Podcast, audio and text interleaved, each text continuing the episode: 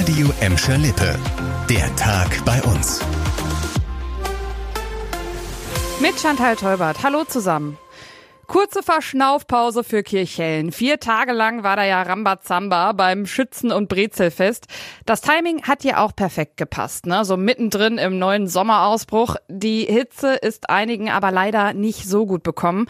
Der Rettungsdienst musste während des Kirchhellener Partymarathons zwischen Samstag und heute Morgen insgesamt 44 Mal erste Hilfe leisten. Meistens allerdings, weil Leute ein bisschen zu ausgelassen gefeiert und dabei ein bisschen zu tief ins Glas Glas geschaut haben. Also Feuerwehr und Polizei hatten alle Hände voll zu tun. Es gab aber auch eine schöne Szene der Feuerwehr falls ihr euch gewundert habt, warum die da beim Brezelumzug mitmarschieren.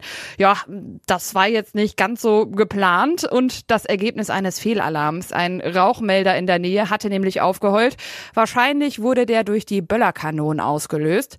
Die Feuerwehrleute konnten schnell Entwarnung geben, waren aber durch den Einsatz dann kurz mittendrin.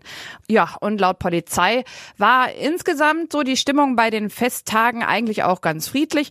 Nur am Samstagabend gab es zwei größere Schlägereien am Rande des Schützenfestes. Drei Personen wurden dabei verletzt. Und die ein oder andere Party, die hat es auch schon auf der legendären Schalker Meile in Gelsenkirchen gegeben. Und wer da öfter mal vorbeikommt, der kennt das riesige Haus, das da auf der Kurt-Schumacher Straße mit seiner gelben Fassade raussticht.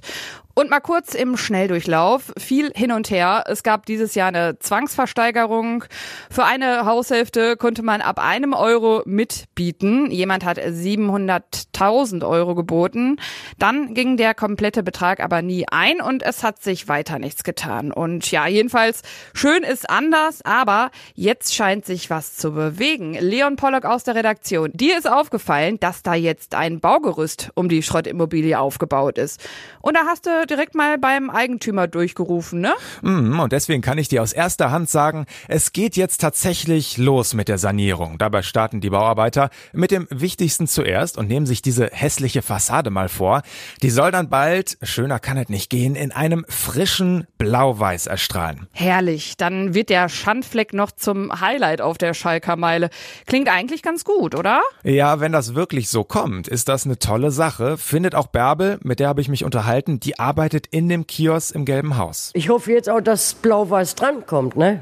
Aber ich werde es verfolgen können. Ne? Schwierig ist die Situation allerdings jetzt erstmal für die Leute, die da wirklich noch drin wohnen. Die müssen nämlich raus und zwar schnell. Nur wenige Tage Zeit bleibt denen, um ihre Wohnungen mit Sack und Pack zu verlassen. Die Ansage kommt von der Stadt. Laut einem Sprecher ist das Gebäude so marode, dass es fast gefährlich wäre, da noch zu wohnen. Nur wissen die Mieter anscheinend mehr oder weniger noch von nix. Für viele andere ist es aber halt heute auch einfach die gute Nachricht, das gelbe Haus soll schöner werden. So, und da haben wir dann ja auch auch wirklich alle was von, ne? Ja, und wenn ihr in Bottrop mithelfen wollt, eure Stadt schöner zu machen, dann könnt ihr euch ab sofort für die Aktion Bottrop putzt anmelden. Die Saubermachaktion startet am 28. Oktober und zwar zum ersten Mal nach viereinhalb Jahren und dann sollen nicht nur öffentliche Wege in Bottrop, sondern auch Parks und Spielplätze blitzeblank gemacht werden. Mitmachen könnt ihr alle als Privatperson mit eurem Verein oder der Schulklasse. Handschuhe und Müllsäcke bekommt ihr von den Leuten der Best. Das war der Tag bei uns im Radio und als Podcast. Aktuelle Nachrichten aus Gladbeck, Bottrop und Gelsenkirchen findet ihr jederzeit auf radio und in unserer App.